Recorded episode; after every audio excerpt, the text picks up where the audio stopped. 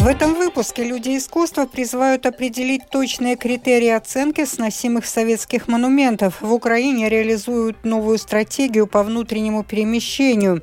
Уровень воды в Даугаве снижается, в Аугждауговском крае начинают подсчитывать ущерб. В Риге появилась еще одна зона с ограничением разрешенной скорости движения.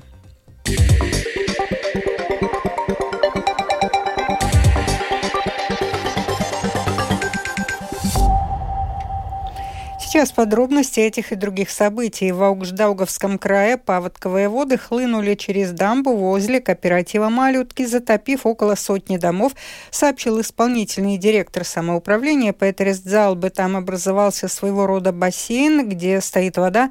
Нельзя допустить, чтобы это нанесло населению еще больший ущерб, считает Залбы. Совместно с пожарно-спасательной службой будут проведены работы по откачке воды, чтобы быстрее снизить уровень воды и дать возможность домам домам быстрее просохнуть. В свою очередь, защитная дамба, укрепленная на прошлой неделе в волости Лауцис, сделала свое дело и выдержала напор воды, сообщил Залбе. Уровень воды в Даугаве продолжает снижаться. В ближайшие дни процесс будет происходить быстрее. Но исполнительный директор края отмечает, что самоуправление сможет подсчитать ущерб не раньше следующей недели. Оценку ущерба на данный момент нельзя сказать, потому что вода только второй день отходит. Сейчас э, с довольно большой скоростью уходит с полей в Даугаву и тем самым размывая те дороги, которые находятся в ведении самоуправления и в государственном ведении. И ущерб можно будет э, установить только на следующей неделе, когда вода уйдет как минимум на метр, чтобы можно было бы сказать, что да, это окончательный ущерб, а, и тогда мы начнем считать. И как мы начнем считать, так и люди начнут считать тот ущерб, который нанесен их имуществу. Советские памятники и названия улиц – это часть коллективной памяти. Кроме того, многие монументы представляют художественную ценность. Такое мнение выразили эксперты сферы искусства. Тему продолжит Скирман Бальчуты. В отношении советских памятников бытуют совершенно полярные мнения. Некоторые хотят их уничтожить, другие, наоборот, сохранить. Представители сферы искусства призывают определить точные критерии оценки монументов. Историк и искусствовед Рихардс Петерсонс предлагает отталкиваться от двух – качества работы и общественного мнения. Во-первых, это профессиональное отношение. Является ли автором этой работы профессиональный художник, скульптор, архитектор и так далее. И второстепенным критерием может быть отношение общества. Только нужно понять, как мы это мнение общества выясним. Когда я слышу в СМИ выражение, что социальные сети бурлят, на самом деле бурлят несколько десятков человек, которые умеют это делать. И это выдается за отношение общества. Это не является отношением общества. Например, памятник русскому поэту Александру Пушкину и монумент латышскому писателю и активному советскому деятелю Андрею Упицу – это две совершенно разные вещи. Для более градуированной оценки некоторые эксперты предлагают расширить список критериев. Советские монументы могли бы оценивать, исходя из их художественной, исторической и гражданской ценности, а также учитывать их местоположение в городе. Дискуссия на эту тему еще продолжится. Скирман Табальчута, служба новостей Латвийского радио. Граждане России, которые не начнут процесс сдачи обязательного экзамена по латышскому языку до 1 сентября, должны будут покинуть Латвию до 2 декабря. Подавать заявки необходимо было с 1 февраля по 24 марта, однако на настоящий момент желающих прийти на языковой экзамен оказалось не слишком много.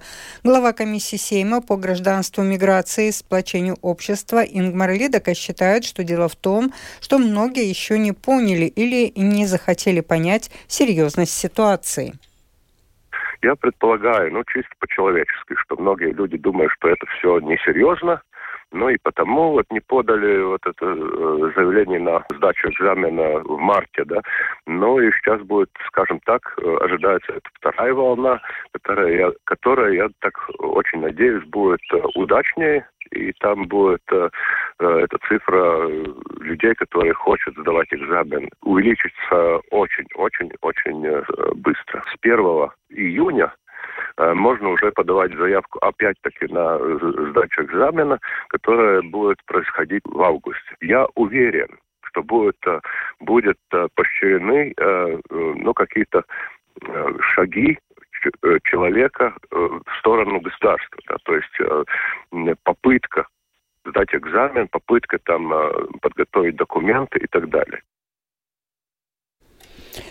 С 15 мая в Риге планируется снизить тариф на тепловую энергию примерно на 45%, сообщили в Рига Силтумс. Компания представила в комиссию по регулированию общественных услуг новый тариф на тепловую энергию, который может составить 91 евро 26 цента на мегаватт-час без налога на добавленную стоимость. Как пояснил председатель правления компании Илвар Петерсонс, снижение тарифа возможно, поскольку снизятся цены на топливо, природный газ, щепу, покупную энергию, которые составляют 90% тепловой энергии. Самоуправление Огрского края обратилось в Бюро по предотвращению и борьбе с коррупцией КНАП с просьбой провести проверку Огрского историко-художественного музея на предмет возможного конфликта интересов, сообщается на сайте муниципалитета. Конфликт между самоуправлением и находящимся в его ведении музеем начался после того, как сотрудники выступили против плана председателя Огрского самоуправления Гела Хелманиса провести в музее выставку фарфора из частной коллекции, находящегося находившегося под санкциями российского олигарха Петра Авена.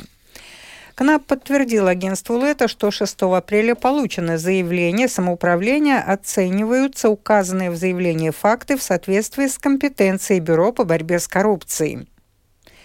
В связи с уменьшением спроса на очные услуги с 1 мая этого года прекращается работа пунктов таможенного контроля службы государственных доходов в Елгове на улице Атмода с 19 и в Валмере на улице Беатес 49.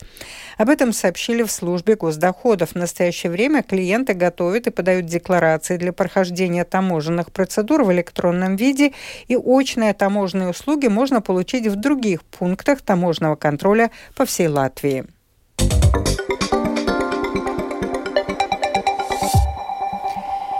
В Риге появилась еще одна зона с ограничением разрешенной скорости движения. Делается это для того, чтобы сделать более безопасным сообщение в центре города. Продолжит Скирман Табальчуты. Центре Риги устанавливают новые ограничительные знаки максимальной разрешенной скорости до 30 км в час. В течение недели таковые появятся на территории между улицами Бривибас, Таллинас, Александра Чака, Мариас и Меркеля, рассказывает начальник управления инфраструктурой сообщения Андрейс Уртанс. Šādas zonas, kur Создание таких зон с ограничением скорости предусмотрено в плане действий программы развития Риги. Берутся во внимание такие критерии, как стоящие машины, интенсивность движения пешеходов и транспорта, учебные заведения и разного рода технические параметры улиц. Такие ограничения скорости до 30 км в час вводятся как в центре, так и на окраинах города tā teikt, pilsētas apkaimēs. Городские власти автоводителей призывают быть осторожными и внимательно смотреть на знаки. Это уже шестая зона в Риге, где разрешенная скорость движения транспорта ограничена до 30 км в час. Скирман Тебальчут и служба новостей Латвийского радио. В Украине реализуют новую стратегию по внутреннему перемещению, согласно которой государство сосредоточится на адаптации и дальнейшей интеграции внутренне перемещенных лиц и в принимающих общинах. Новая стратегия состоит из пяти стратегических целей имеет сроки реализации. Более подробно о нововведении в своем сюжете спецкорреспондент Оксана Пугачева. Украинское правительство одобрило стратегию государственной политики на период до 2025 года. Документ разработан при поддержке Совета Европы. Новой стратегией предусмотрена государственная поддержка внутренне перемещенных лиц на всех этапах – от эвакуации, в процессе социальной адаптации на новом месте и до момента их возвращения к месту жительства. Об этом говорит Ирина Верещук, министр по вопросам реинтеграции временно оккупированных территорий Украины.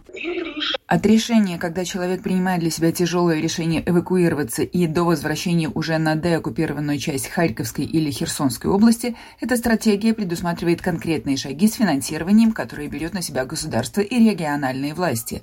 Никто никого не оставит в беде.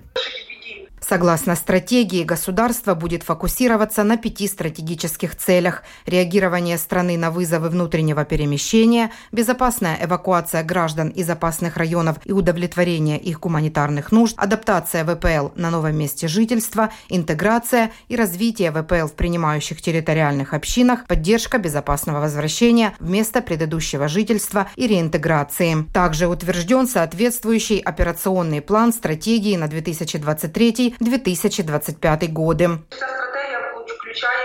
Эта стратегия включает и пошаговый план ее реализации. Фактически, каждый шаг государства уже прописан со сроками и ответственными. Исполнителями того, что заложено в стратегии, будут центральные органы исполнительной власти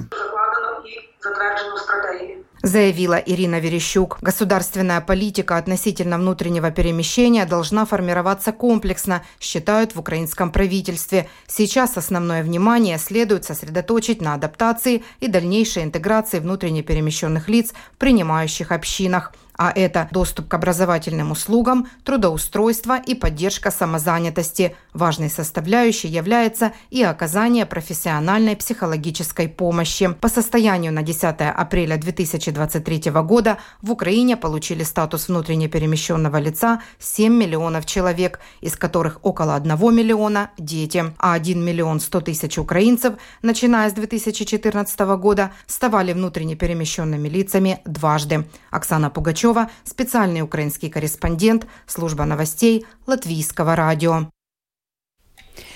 Северная Корея сегодня ночью запустила новую баллистическую ракету средней или большей дальности на твердом топливе. Ракета пролетела около тысячи километров, упала в Японском море между Корейским полуостровом и Японией. Ранее на японском острове Хоккайдо объявили эвакуацию из-за опасения падения ракеты рядом с островом. Продолжит Рустам Шукуров. Как сообщил комитет начальников штабов Южной Кореи, ракета была выпущена под большим углом, и ее пуск был осуществлен из окрестностей Пхеньяна. По мнению южнокорейских военных, КНДР могла испытать ракету нового типа. В свою очередь, южнокорейские СМИ отметили, что пуск ракеты прошел на фоне слухов о тестировании спутниковых систем в Северной Корее и за два дня до 111-летия основателя страны Ким Ир Сена. В свою очередь, премьер-министр Японии Фумио Кисида сообщил, что северокорейская ракета упала за пределами территориальных вод страны. Он также созвал заседание Совета национальной безопасности Японии из-за запуска. Японские СМИ тем временем сообщили, что ракета упала за пределами исключительной экономической зоны Японии. Генеральный секретарь Кабинета министров Японии Хирокадзу Мацуна назвал запуск ракеты возмутительным. Он также заявил, что действия Северной Кореи являются провокацией в адрес Японии и международного сообщества. Действия Северной Кореи, включая неоднократные запуски баллистических ракет, угрожают миру и безопасности Японии, региона и международного сообщества и являются неприемлемыми. Это нарушение резолюции Совета Безопасности ООН и серьезный вопрос, касающийся безопасности японского народа.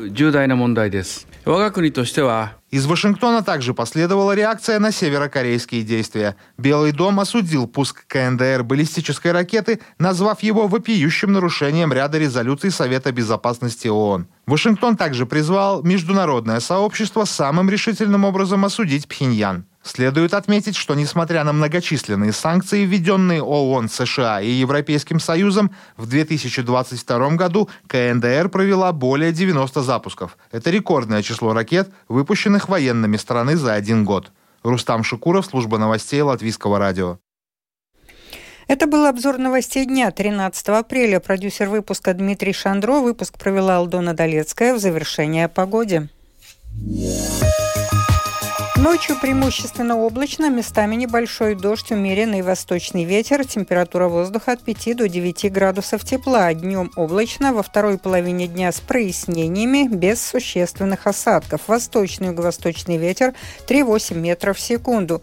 Днем от 10 до 15 градусов тепла, на Курзамском побережье прохладнее, плюс 7, плюс 9. В Риге облачно, во второй половине дня с прояснениями, без существенных осадков. Восточный ветер 2,7 метров в секунду секунду.